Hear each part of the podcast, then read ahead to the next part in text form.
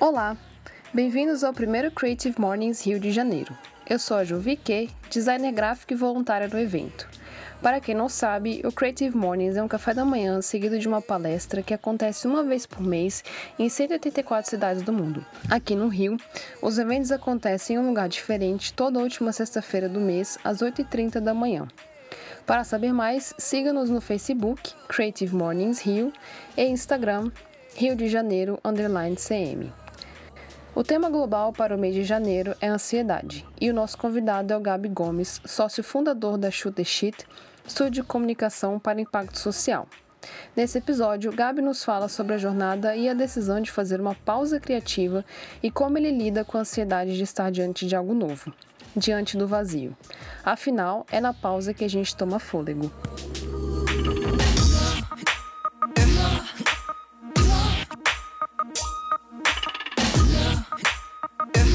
Tá, então esse aqui é o primeiro Creative Mornings Podcast. Você tá vivendo um momento diferente agora. Como é que você chegou aqui? Uhum. Foi por escolha? Você cansou? Ou circunstância da vida? Bom, para quem tá ouvindo aí, eu sou Gabriel Gomes, um dos fundadores da Shoot the Shit. Antes da Shoot the Shit, fundei a Cosmonauta. E antes disso, trabalhava como diretor de arte em agência de publicidade. Uh, minha vida é, é uma vida de mudanças. Meus pais me ensinaram a mudar desde cedo. Morei em várias casas, morei em vários lugares. E eu sinto que agora eu estou passando por mais uma dessas transições, que é sair da própria empresa e se jogar para o mundo de novo para ver o que acontece. Então eu chego aqui hoje vazio. Né? Foi um pouco do que eu falei é, aqui no Creative Mornings hoje. Foi sobre o vazio criativo e essa ansiedade, né? essa busca pelo novo. Assim. Eu estou passando por esse processo que é de transição, mas um processo de transição muito atento. Então eu tenho tentado, de fato, explorar o que é se sentir vazio, né? o que é uh, se esvaziar, no bom sentido, né? se esvaziar em busca do, do campo das possibilidades e você começa a sentir o mundo muito mais e você de fato percebe que tem muitas coisas que você pode fazer e você é muito mais do que um rótulo profissional que tem uma atividade específica que entrega um determinado formato de PDF, de doc, de sei lá o que, e você pode explorar isso de uma forma bem mais proativa. E o meu momento hoje é de esvaziamento para em breve chegar num lugar de, tá, vamos preencher com o que agora? Porque eu vejo as pessoas passando por esse período, elas viveram, sei lá, 30 anos trabalhando na mesma empresa e cansaram da vida, quer começar algo novo. Viu que não era aquilo durante 30 anos e aí vai recomeçar depois da vida. É a mesma coisa que você tá passando ou...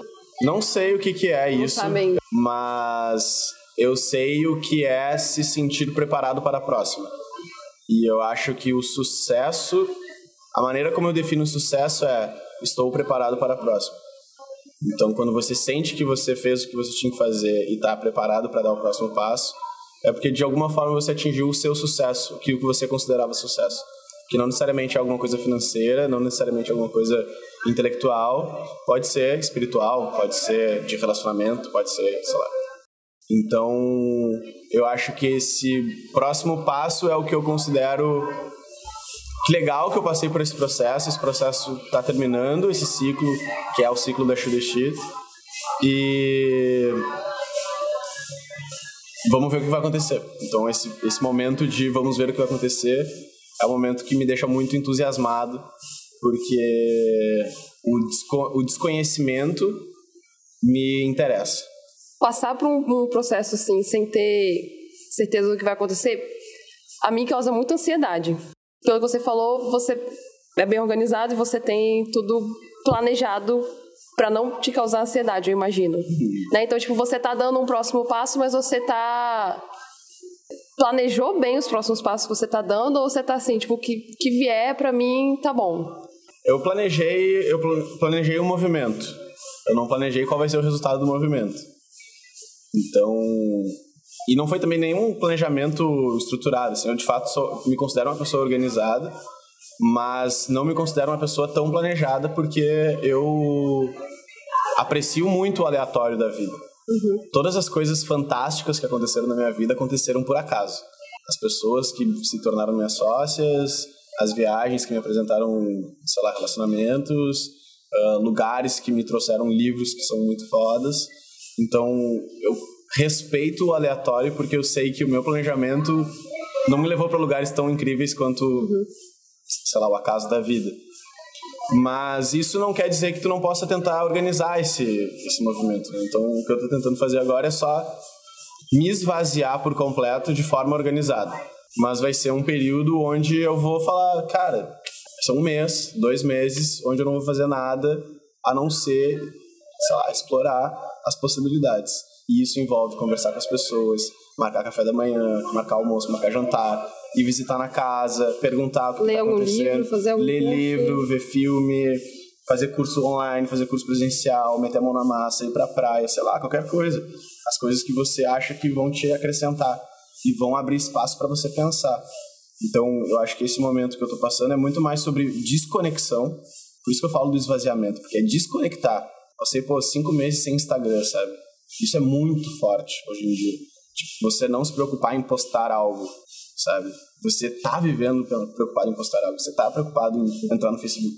Você tá preocupado em entrar no Twitter, no Medium, sei lá, onde for. Então, quando você se desconecta de algumas, de algumas plataformas, de alguns canais, você começa a direcionar a sua atenção para dentro. Você se interessa menos pelo que está tá acontecendo com as outras pessoas e você começa a interessar pelo que você está sentindo, pelo que você quer sentir, por que você está pensando, por que isso te incomoda, ou por que isso não te incomoda, por que isso te chama.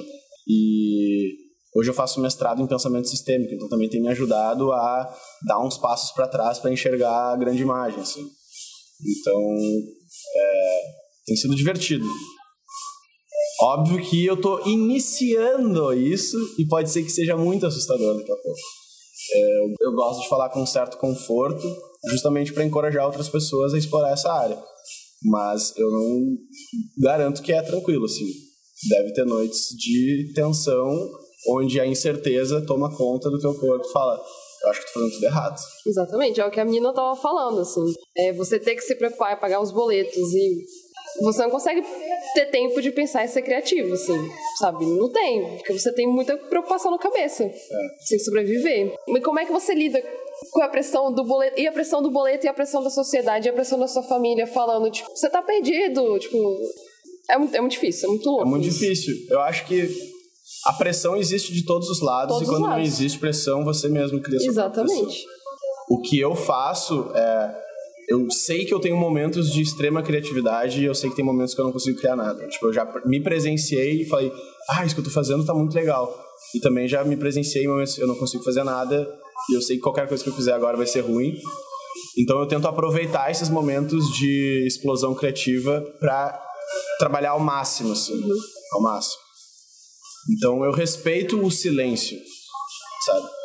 Sabe quando tem duas pessoas conversando e do nada fica silêncio? Eu acho que o silêncio faz parte da conversa também. Uhum. Tipo, a gente não tem que estar tá falando tudo é. o tempo inteiro. E eu não tenho que estar tá criando tudo o tempo inteiro. Então, não. pô, eu tô sem criar, que interessante, velho. Se eu fosse sempre criativo o tempo inteiro, genial, eu não ia nem perceber quando eu era genial, porque eu sou genial sempre. Ah, eu faço tudo sempre. Óbvio que eu não sou genial, né? Tô só, tipo, crio tudo o tempo inteiro. Você, a pessoa que tá o tempo inteiro criando não consegue nem apreciar o momento é. de não criação.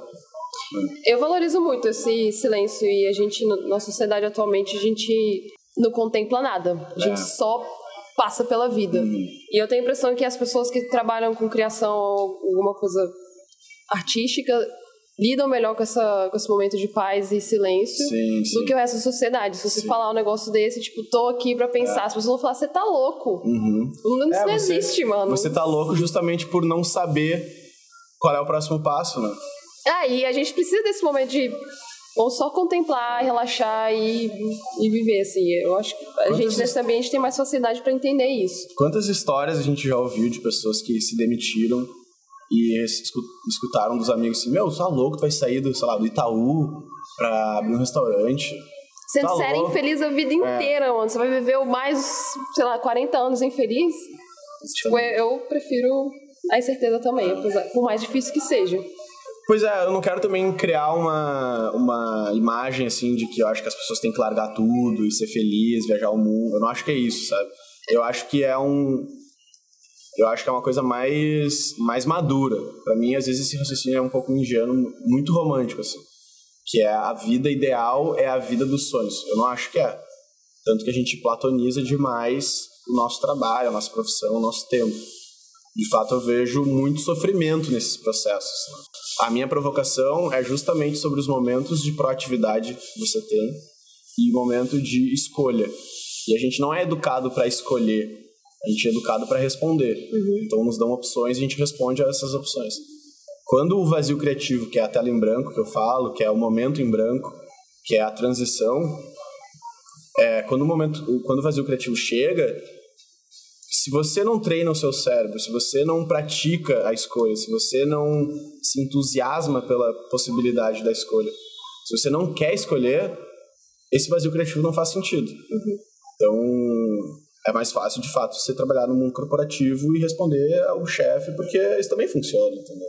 Por isso que as pessoas são diferentes é, e buscam exato. coisas diferentes. Não dá pra querer que todo mundo faça a mesma é. coisa. Mas... E eu compartilho essa experiência só como minha experiência individual. Eu imagino que por estar num ambiente como Creative Mornings, onde pessoas gostam de explorar a criatividade, o design, a arquitetura, a publicidade, enfim, o jornalismo, a comunicação em geral, é, a indústria criativa, a gente passa por isso com muita frequência, que é a possibilidade de criar o novo. Uhum. Seja um projeto, seja você. Quem é o novo você? Tá, eu vi é, que o Shoot Sheet, uhum. o objetivo era é, criar uma coisa mais social, né? Tipo. Sim. E o que eu vejo hoje em dia, o que acontece, é que hoje em dia essa linguagem de sustentabilidade e economia criativa. As pessoas têm usado esse, essas palavras muito mais para vender uma ideia do que realmente para mudar alguma coisa. E, e sempre que eu vejo uma empresa falando que ah, nós somos sustentáveis e a gente tem essa ideia, eu fico com um pé atrás, assim, tipo, eu quero saber mais do que vocês estão fazendo para saber se o que vocês estão fazendo é verdade, assim.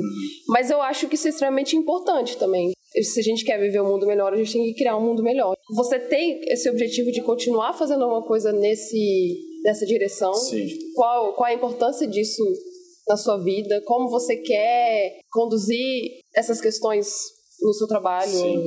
Essa é uma boa pergunta e eu ainda não me fiz ela. Eu acho que a Shudeshit, a Shudeshit é a coisa mais foda que eu já fiz na vida. É, para sempre eu vou amar ela e eu sigo sócio, eu só saio da operação. Então, assim, ela construiu quem eu sou. Mais do que eu construí a Shudeshida, ela construiu quem eu sou. E isso se dá de forma muito legítima, muito genuína e muito sendo um espaço que permitiu eu colocar um pouco da minha cara no mundo, assim. Então, acho que nasce de intervenções urbanas, sabe? De mexer no ambiente urbano, mexer nas ruas, mexer nas praças, mexer, enfim, no lugar onde as pessoas estão. Coletivo. Um coletivo, não um espaço coletivo, um espaço público. Mas sempre com um viés de, tipo, vamos melhorar isso aqui de uma forma criativa, de uma forma colaborativa, vamos envolver as pessoas, vamos engajar a galera, vamos... Não é pra ser um projeto social chato, é pra ser um negócio irado, sabe? Vamos, vamos fazer junto. Então, acho que o criou essa, esse perfil de profissional em mim. Eu não tinha isso. Só que talvez eu tivesse e o que ela fez foi permitir com que isso emergisse. Né? E eu acho que seria impossível daqui para frente eu fazer alguma coisa diferente disso. Eu não me vejo uma corporação é, batendo ponto das 8 às 5 planilhando, por mais que eu adore planilhar. Então eu preciso estar. Tá, planilha só nas horas vagas. É, né? Planilha só para organizar o que passa por essa cabeça perturbada. Mas assim, é, eu me considero uma pessoa muito interessada em impacto social e eu acho que os negócios têm um poder muito grande de transformar a sociedade de verdade. Por isso que a gente construiu a Shudeshit justamente para ser um suporte de comunicação para empresas que querem transformar. Uh, provavelmente eu não vou trabalhar com comunicação agora, mas eu vou trabalhar com alguma coisa que gere valor para as pessoas. Eu não consigo me imaginar gastando meu tempo ajudando uma empresa, ajudando uma organização que eu não acho que faz sentido para o mundo, sabe? E, eu, e aí sim eu teria dado um passo para trás muito grande, porque eu acho que eu cheguei no nível de conseguir falar assim: ah, meu, não tem por que fazer isso, que bom que eu tenho a possibilidade de escolher uma outra coisa. Então você vê que é possível ganhar dinheiro, tipo, sobreviver e ao mesmo tempo ajudar com a sociedade. Certeza, com certeza. É. Com certeza. Sem usar disso, esse discurso, sem mercantilizar o discurso da sustentabilidade. Acho que eu fiz todas as perguntas que eu queria fazer. Bom, deixa eu compartilhar então a história do livro, 333 páginas para você tirar seu projeto papel. É um livro que você pode comprar no site gabigomes.com barra 333 páginas ou no lucianobraga.cc barra 333 páginas ou no larus.com barra 333 páginas. Então são três sites de, das, dos três autores. É um livro que te ajuda a tirar seus projetos do papel, com algumas provocações, dicas e um guia para você fazer ele acontecer. E espaço para você riscar, rabiscar, desenhar, listar, planilhar. Tá, você não tá mais no Instagram, você tem. Tá, eu voltei pro Instagram Pronto, essa semana. Voltei pro Instagram essa semana e eu vou, eu vou começar a fazer umas publicações meio psicodélicas. Aí qual é o seu Instagram? É Gabi Gomes, underline.